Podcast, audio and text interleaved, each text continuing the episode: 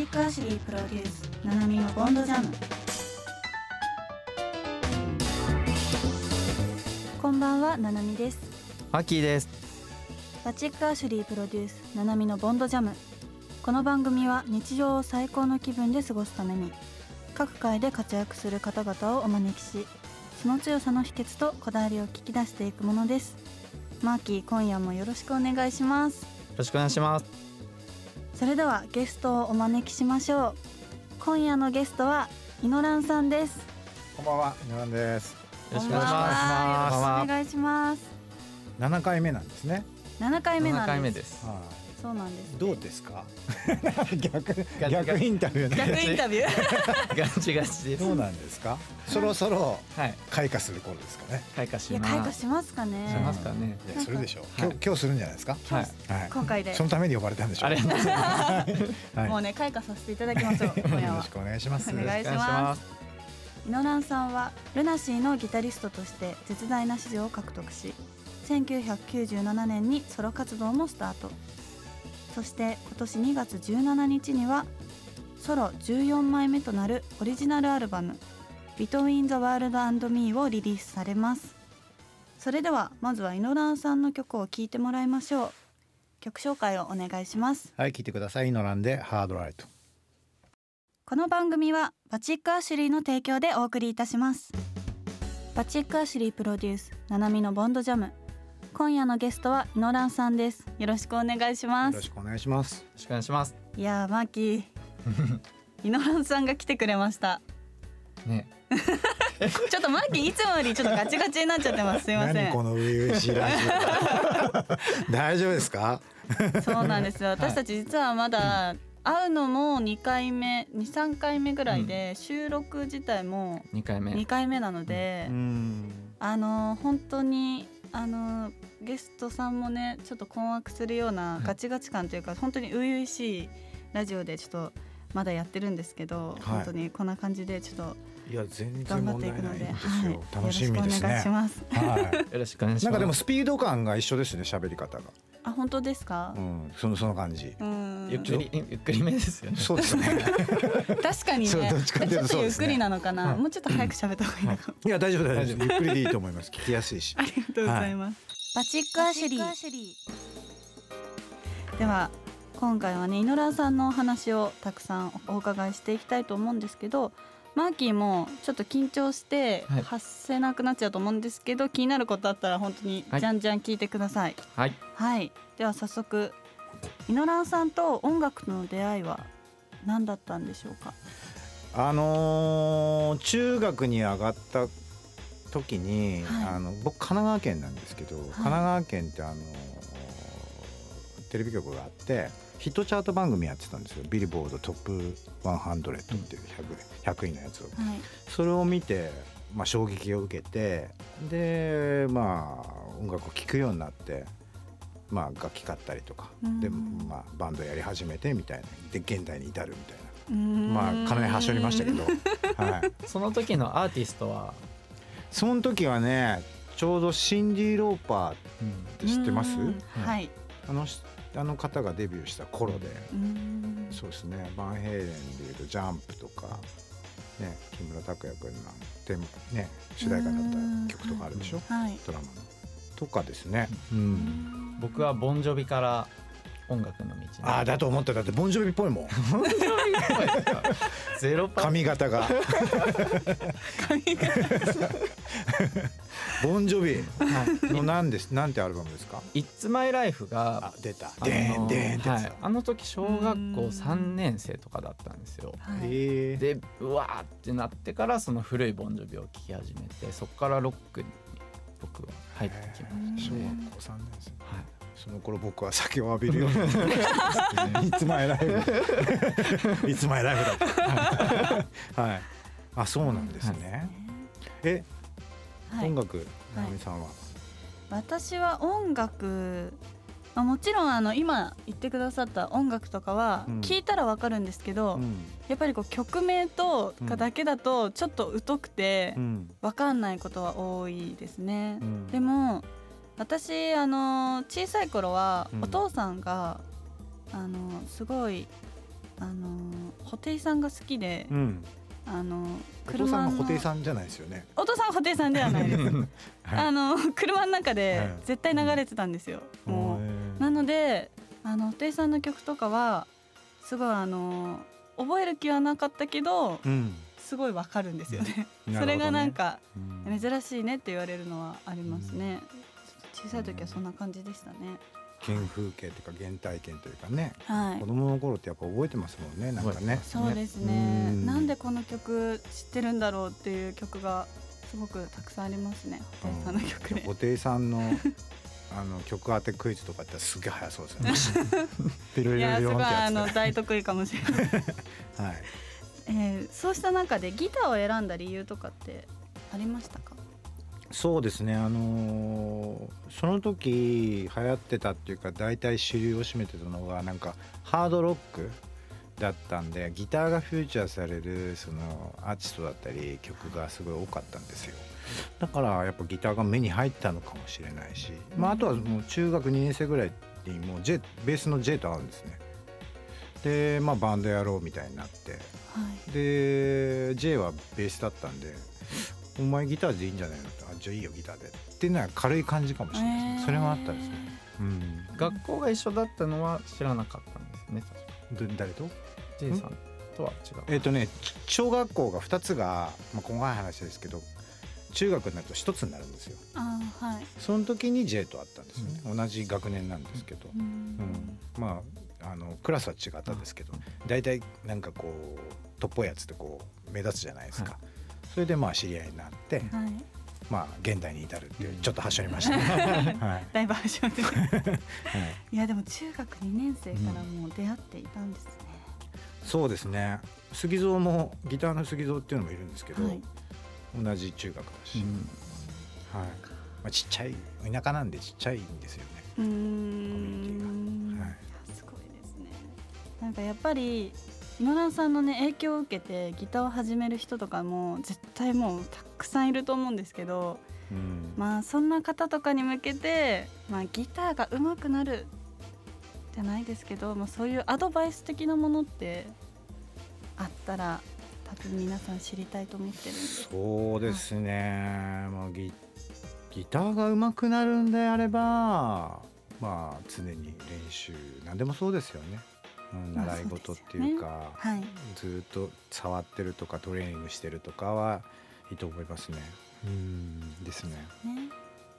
まあ練習あるのみですよね 本当にギターとかって。そうですよね。そうですよね。バチックアシュリー。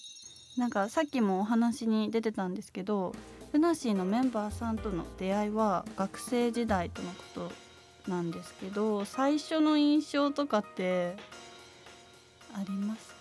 最初の印象ですか？はい。うーん。うーん。そうですね。10人もいないけどトイロでしたね。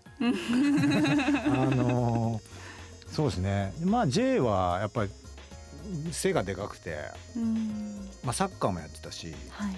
あのまあでかい感じですよね。うんうん杉蔵はまあすっごい髪型で怖かったですね。どんな髪型か気になりますね。それ。なんかこうパーマかけて、はい。あの顔が見えないからなんかそういういワンちゃんいるじゃないですか。顔が見えないワンちゃん、ねはいこういうワンちゃん。あれですね。あれで。それはでもちょっと怖いですね。ちょっと怖いですね。見えないと怖い。耳にね。でしんやしんちゃんははい。あでも今と変わらなくて、うん。あのムードメーカーで、あの男気があってまあお父さんのようなお兄ちゃんのよで一番の問題児はですね河村隆一っていうボーカルがいるんですけどはい。それはあの18歳ぐらいの時にあのエリア住んでるエリア違うんですけど出会ったんですね違うバンドで対バンしたんですよ。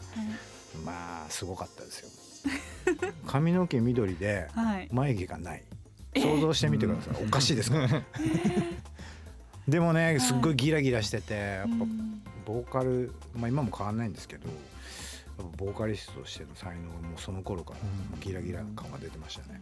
うんそこからルナシーを結成したきっかけとかってあったんですか？うんまあ高校の頃とかそのティティーネイジャーの頃やってましたけど、まあ、大学とかみんな行き始めますよね。うん。その時にまあお互いのバンドそれぞれのバンド3つのバンドが合体したんですけど、はい。まあお互いの他のメンバーが大学に行ったりとか、まあ、就職したり辞めたりとかする中で、まあ、残ってたのがこの5人で、うん。うん、それでまあ合体合体ですよ。うん。まあ、なんか合体ロボみたいなもんですよ。ね、でねだからあれなんですよね。これしかできなかったこれしかなかったんですよ僕らは。頭もそんなに良くないし、うん、っていうことですよ。はいい。やでもすごいなそこから。でもまあその当時とかはやっぱりなんかすごい、まあ、周りもねこう就活とかもきっとやってる中で、うん。あのこういう音楽の道とかを目指すメジャーデビューとかを目指すのは、まあ、うん。すごく覚悟が必要だったと思うんですけど、うん。その中でなんかまあ、まあ、迷いは全然ない感じでしたか？そうですね。迷いがなかったのがこの5人で。なるほど、ですね。うん。うまあ覚悟っていうか、まあ、これで生きてくってやっぱ思ってたでしょうねみんな。うん。ん。もう自然当たり前のように思ってたんですよね多分。うんそうですね。腹をくくってやるぞっていうよりはやるのが当然みたいそうですね。夢を現実にするぐらいの多分なんかこう悔しさとかあっただろうし、うん。いろんなことでね、うん。まあ、それをぶつけてったってことですよね。うん。ですよね。そしてメジャーデビュー後は本当に瞬く間にブレイクしましたが生活はもう本当にもう全然違うってなりましたか？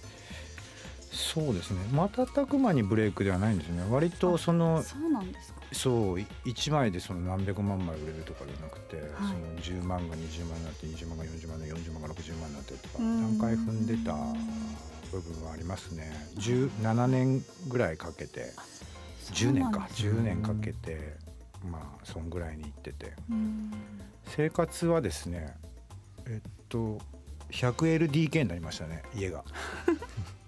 100LDK100LDK100 はな 100LDK 個お部屋あるんい、ですかそう。ちっちゃいのが。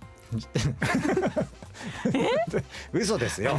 嘘ですよ。本当になんかこういうゲストがいるから気をつけてくださいねっていう付箋ですからね。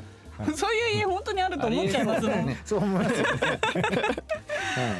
全然変わらない。徐々にやっぱり。でも当時はもう本当に24時間のうち。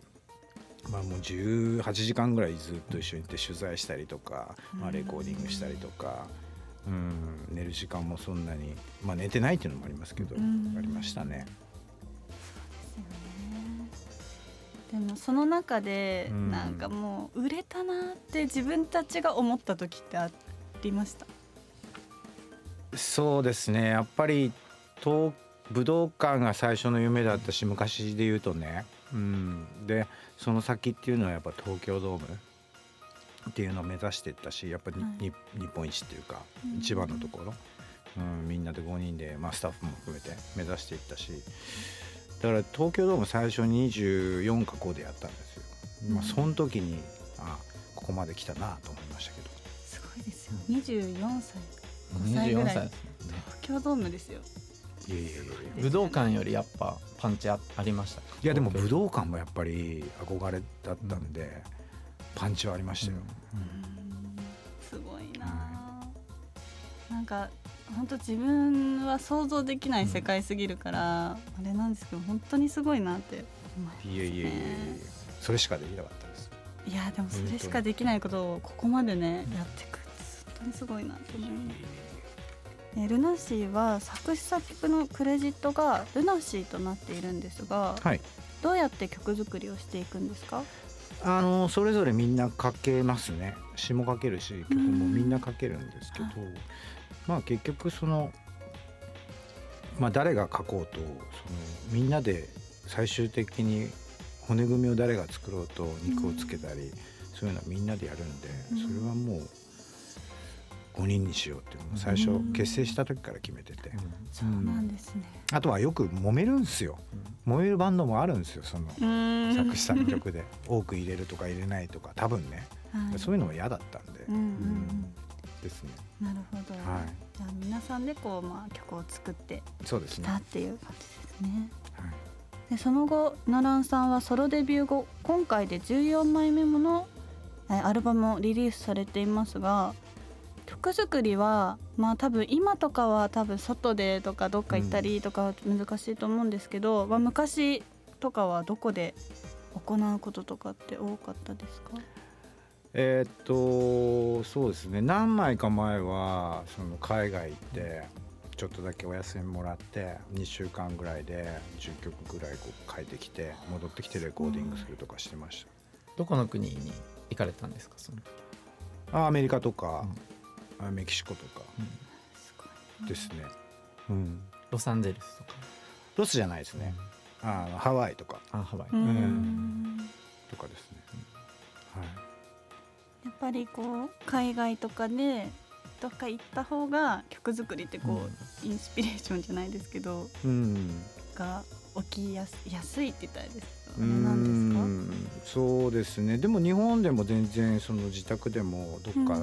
あの逃避行してもできるけど、うん。なんかあの風を感じたかったりとかああの光を感じたかったりするとその日本の気候よりも海外の方が良かったりする、まあ、短期間のうちだとするのかなっていううそのん。自然を感じたい、はいはい、うん、やっぱこういう四角いとこにいるじゃないですか僕ら東京っていうさ。そうですね。四角いですね四角いですね。今日ももうそうね。真四角のところに閉じ込められてる感じでそうですね、はい、確かにそうですね。でもどこでもできますよ。うーん。うん。さすが。え今回の「Between the World and Me」という作品はどんな作品ですか？えっ、とまあ2020年ね去年みんな大変だったと思うけどその時にステイホーム期間が3ヶ月ぐらいあったんですよ。であったですよね。はいうん、その時にあのこういう時だから曲作んなきゃと思ってで作ったんですよ30曲ぐらい。うんうんそれでこの「Between the World and Me」っていう今回出るアルバムの前に「リバティン・ドリームス」ってアルバムあるんですけどそれが前半作ったやつです。で今回のはその時に後半作ったやつです。そうなんですね、い、やー楽しみですね。2月17日発売ですもんね。はい。それではもう一曲ここで聴いてもらいましょう。続いてイノランさんが紹介してくれる曲は何でしょうか？えー新曲です。いいですか？いいですか？はいえーぜとこの曲のね聴きどころとかあればぜひ教えていただきたいんですけどえーそうですね。あのアルバムの最後の曲なんですけど、はいはいまあとても素敵なあのバラードになってるんで、皆さん聞いてください。はいそれでは曲紹介をお願いしますはい、聞いてください。イノランで Leap of Faith。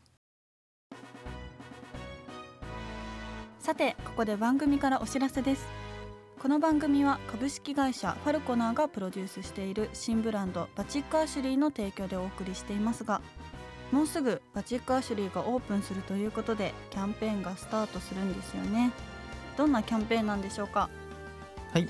バチックアシュリーカミングスーンキャンペーンとしまして2月1日から4週連続で、えーインスタグラムでバチックアシュリーの非売品ダイヤ入り靴べらをプレゼントするキャンペーンを行います。